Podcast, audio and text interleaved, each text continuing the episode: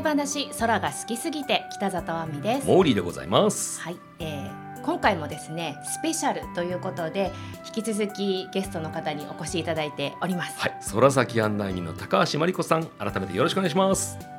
よろしくお願いします。さて前回第1回ということでね、えー、山梨県立科学館に入られて、はい、プログラムを、えー、プラネタリウム番組を作ってライトランのイベントやって星紬の歌歌を作ったいろんな話を聞きましたけれども、はい、やっぱりいろんな人とつながっていって、まあ、土井隆夫さんとかね平原綾香さんという著名な方の名前も出ましたが、うんうん、やっぱりどれぐらいの方にこうつながったんですか？科学館に入ることによって。すごい数ですよね。それはちょっと数えきれないですけどもでも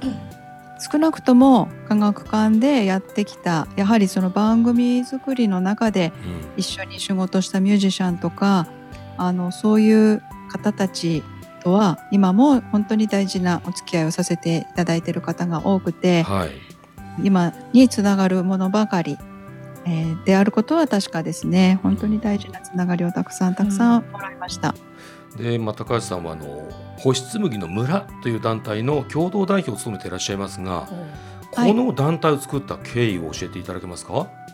はい。あのまあ、科学館でずっと仕事をすることももちろん考えてはいたんですけれども、まあ、一方でその前回お話をしましたがもともと私ミュージアム作りたいなっていう、うん、はい、自分でこう場を作るっていうことにすごくこう興味があったんですね。でまあその場っていうのはいろんな人たちが、まあ、先生でも生徒でもなくお互いがこう学び合うとかあるいはもう本当にこうお互い一緒に共に生きるというか、まあ、なんかそういう場作りにすごくまあ興味を持ってたっていうのが実はあります。でまあ科学館の中だけではなかなかそういうことが難しいなと思ってた部分もあるし、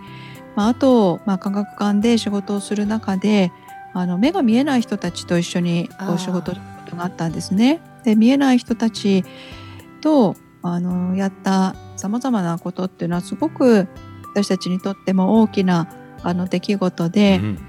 こう見えない人たち実際に星空が見えない人たちにこそ、うん。タリウムっていうのはもしかしたら意味があるかもしれないっていうことをいろいろ教えてもらうようなそういう経験もありました。あの小児病棟に行かしてもらってあの毎年1回ちょっとねホームスターであのプラネタリウムやるなんていう経験も実は科学館にいる間からやっていたんですね。まあそう思った時に、まあ、特にその科学館に来ることが難しい人たちや、まあ、そもそも外に出るのが難しい人たちには、こっちから届けに行かなくてはいけないと思ったんですね。自分が動かないと届かないだろうというふうに思いまして科学館を辞めることを決めまして、うん、えー、独立してそしてそこからまああの星紬の村という団体を立ち上げることになるんですがもともと科学館の中でも本当にたくさんの仲間がいていろいろ一緒に活動してた人たちがいるわけですね。でまあそれの最たるがあの今共同代表一緒にやってる跡部浩一で、まあ、先ほど前回あのライトダウンの話が出てましたけれども、まあ、ライトダウンは彼のすごくもうライフワークでやっている仕事なんですけれども、まあ、その跡部さんと、まあ、あの2人であの改めてこう団体という形にして星紬の村にしてそして法人化してまあ、そこを土台にしながらやはり自分たちが出向いて出張プラネタリウムをやったりもちろん本物の星空をねガイドするあのお迎えするそういう活動もあのやったり、えーまあ、今星紬の村というのは、まあ、一つのこう事業体でもありかつコミュニティでもある、うん、そういう場なんですね。なので村人と呼ばれるボランティアメンバーが全国に200人ぐらいいまして。うんモーリーさんもメンバーの一人そうなんです。実は村人なんです。そうなんですね。いますけれども。はい。なのでそういうなんかこうコミュニティみんながねこう生きるためのそういう場、まあ、そういうつもりで、えー、今、えー、いろいろ本当にいろいろ なことをやっています。はい、星空を届けるとおっしゃいましたがその頻度っていうのはどれぐらいなんですか、そうですね。あの、まあ、コロナの前は、えー、コロナの前の2019年は年間200日出張してましたね。で半分以上よそれ、はい。うん、年間ね、もう二度とあんなことはないから まああのでも一方であのフライングプラネタリウムといってあの私たち病院がプラネタリウムという、まあ、プロジェクトでなかなか本物の星を見ることができない、うん、あの長期入院している子どもたちとか難病の子どもたちとかあそういった方たちのところにお届けに行くっていうことをやっていたんですけれども、まあ、中には病院じゃなくて自宅で療養している子どもたちっていうのもすごいたくさんいるんですね。今じゃんじゃん実は増えていましてそういう子どもたち。あのだからそういう人たちのところにはさすがに自宅にね行くわけにもいかないので、えー、ちょっと違う方法とかあるいは、まあ、病院にいても、まあ、私たちそんなにいつもどこでも行けるわけでもないし、あのこう時間的にね厳しいっていうあの経験があった時があったんですね。もう嫁を宣告されちゃった男の子にどうしても星見せたいんだっていうふうに相談されたんですけれどもあの間に合わなかったというとてもしんどい経験がありまして、ね、なんとかならなかったかなっていうふうに思った時に、まあ、機材だけ送って自分はインターネットで喋ればあのすぐできるんじゃないかと思ったんですね。うん、まあ、それがフライングプラネタリウムというスタイルで。であのフライングプラネタリウムをいろいろ試験を重ねて、うん、実際にやり始めたのは2019年だったんですけれども、うん、で20年、まあ、ちょうどそのフライングプラネタリウムをいろいろこうあれこれやり始めた時にコロナになって私たち一切出張が 全部その年間200日行ってた出張がほとんどなくなったわけですけれども、まあ、ある意味それらが全部フライングプラネタリウムになって、うん、あのまあ、今もまだ簡単にね病院なかなか入れませんけれども、うん、ようやく今年少しずつあの対面の病院の中に入るイベントも戻ってきてはいるんですけれどもね、うん、でもまあこの3年間はかなりの、えー、数のフライングプラネタリウムが全国あちこちプロジェクターが巡っていて、まあ、私たちその機材を10台ぐらいあるんですけれども、まあ、それがあのずっと稼働してあちこち全国回って行ってるっていう感じなんですね。なのでまああのそれだけだともう本当に250件とかあの年間それぐらいはあちこちに行ってる。まあだから行ってるっていうのはその機械機材だけが行ってる場合も含めてということですね。はい。この病院がプラネタリウムのこのイベントね授業に関して実際そのご覧になるのはお子さんとまあ親御さんも一緒ということも多いと思うんですけどもご覧になった皆さんの感想ってどうですか？うんうん、そうですね。もうあの本当に様々たくさんたくさんいただいてますけれども、まあ、特に印象的だったのはあの生まれてからずっとずっと病院に入院してもう2年ぐらい経つお子さんとお母さんの個室で、うん、あのその子のお誕生日の星空を見せながらやったんですね。でその時にあのこの子が生まれてきた意味が初めて分かりましたって言ってくださった、うん、ことがありましたね。まあ、そんなこともあったりあのやはりこう命にねあのの危険に脅かされてる子どもたちが多いので、うん、どうしてもあの亡くなってしまうお子さんもたくさんいらっしゃるんですね。うんうん、まあ、そういう中であの私たち本当にこうその生き様をね一緒にこう見させていただいてそしてまあそのずっと仲良くしてたお友達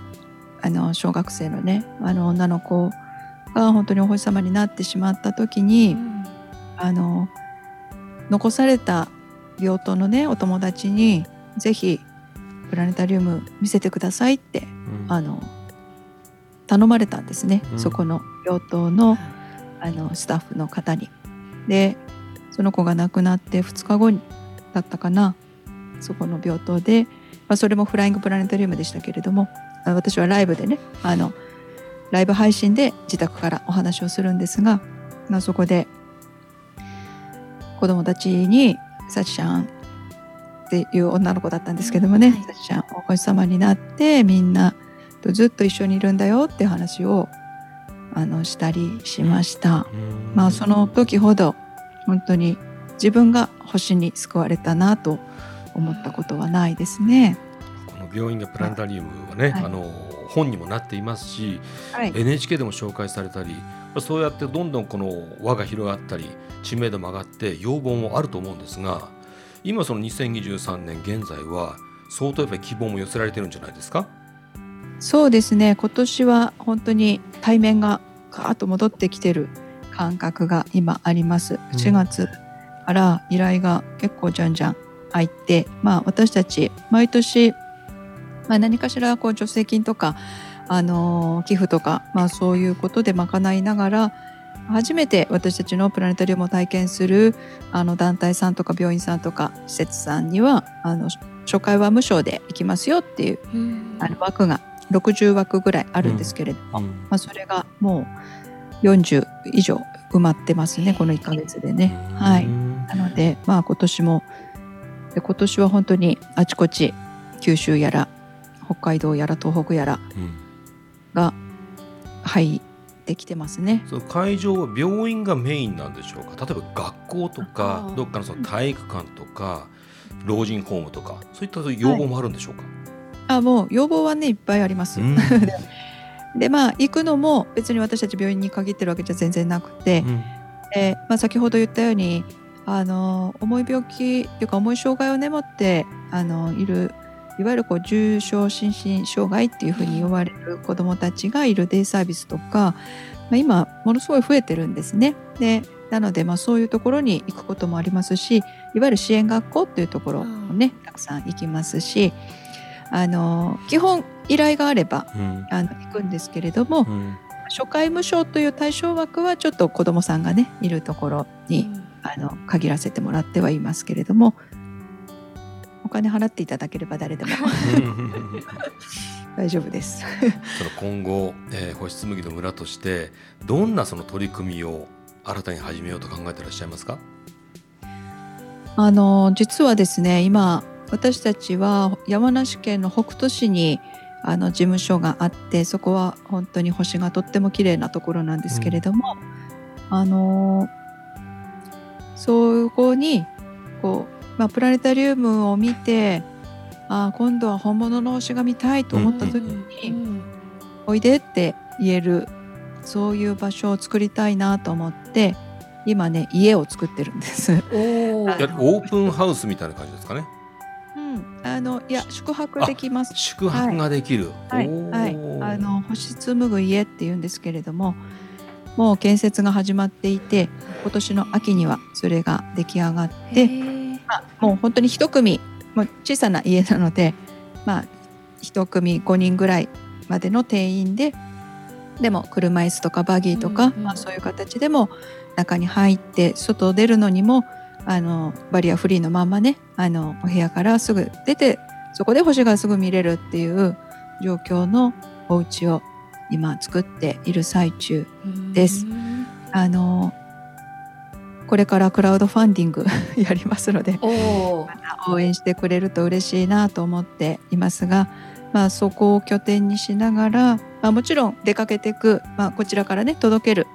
あの活動もまだまだもちろん続けていきますし、まあ、その届けられるあの仲間も今どんどん育ってきていて、うんうん、あのプラネタリウムねやる仲間はどんどん育ってきているので、まあ、それがこう全国にやはりこう広がりつつでも本当にこう山梨の方にあのを拠点にしながら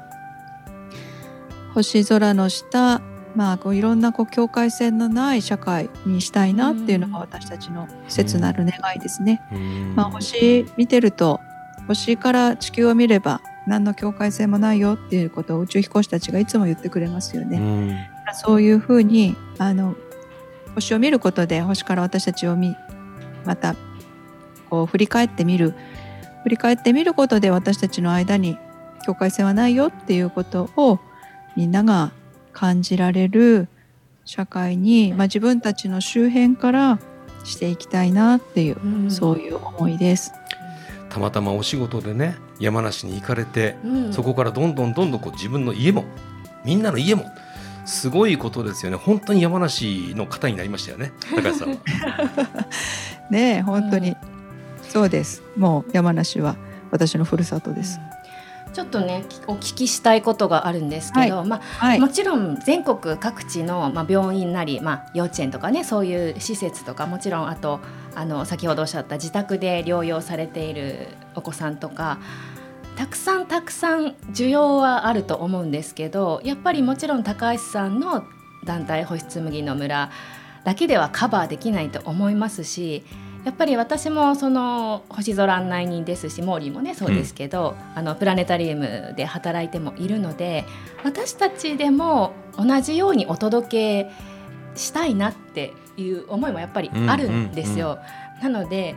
どういう機材とか使ってらっしゃるのかなっていうのがちょっと気になっちゃったんですけど 誰でも手に入るようなものを使ってらっしゃるんですか？そうですね。あの市販のプロジェクターに市販のレンズを組み合わせた、えものを、まあ、それは私たちのこれもやはり長年の仲間で、うん、あの20年の付き合いになるんですけれどもあのウィルシステムデザインっていう個人事業でやっておられるあの高尾さんっていう方が彼の試行錯誤の末市販全て市販品の組み合わせでこう実現するドームに移せるプロジェクターをあの使っています。それはなんかだから世の中にこう量産されてるものでは全然ないけれども、はいはい、まあ 彼のところに言えば あの作ってくれるよっていう、まあ、ちょっとした企業秘密かもしれない、ね、あそうでここはちょっと企業秘密だったかもしれないですけどでもでもねウィルシステムデザインそのものはちゃんとそれをサイトに上げてますので、はい、あの相談しすれば大丈夫です。あ。とはソフトですけどね、うん、ソフトの問題はあのなんかちょっとこういう話 なんか難しいけど、はい、あのお話できる範囲で。ソフトがじゃあやっぱりちょっと日本の中で気軽にこれは素晴らしいソフトがいろいろあるんですけれども、はいはい。まあ、いろいろっていうには少ないかなでもやっぱり。なんかあの、うん、私たち、えー、はねユニビューを使うユニビューというソフトを使わせてもらってますけれども、うん、まあ、それが今残念ながらちょっとなかなか手に入らないものになってしまっているのと、うん、なので。ねアストラーツさんのだと、うん。はい、手軽ですけどね。手軽です、とかまあ結構こう限定されますね。うん。だから本当はもうちょっとまあ三鷹とかはね、はいはい、どんどん使ってくださいっていう感じ、はいはい、ソフトウェアのね、はい、まあ、あれをはい。あの使っていくのが一番いいのかなってですけれどもはい。まあちょっとなかなかそこの難題があまりクリアされませんね。今なるべくみんなが気軽にやるには。はいやっぱりこう星空って見に行くものではあったんだけれども、はい、やっぱりこう自分たちが届けるっていうその発想がすごいと思うし、うんうん、やり方もね、まあ、時代に応じていろんな手があるわけですよね。うんうん、そうですねもうどんどん本当に技術は進化するのでそういう意味ではなんていうかねやる方法は本当にどんどん増えていると思います。なのでみんながからモバイルプラネタリウムももっともっと本当にたくさんの人たちがやれるといいなと思います。ね、はい。ね。まあ天気が良ければ一番ねお外で見れば気持ちがいいんですけども、ね、どんな天候でもプラネタリウムは OK よというところでこれは最大の強みでもありますものね。はい。高橋さん非常に名残惜しいんですけどそろそろね終わりの時間になりますがぜひですね、この10分天体話空の好きすぎてリスナーの皆さんにメッセージいただけますか？はいあのー、星ってね誰の上にも本当世界中のどんな人の上にも必ずあるものですなのであの星を見た時にやっぱりこういろいろ感じることがきっとあってそれはもしかしたらこう長い時間かけてこう人間が育んできたあの感情なのかもしれないなというふうに思うこともあります。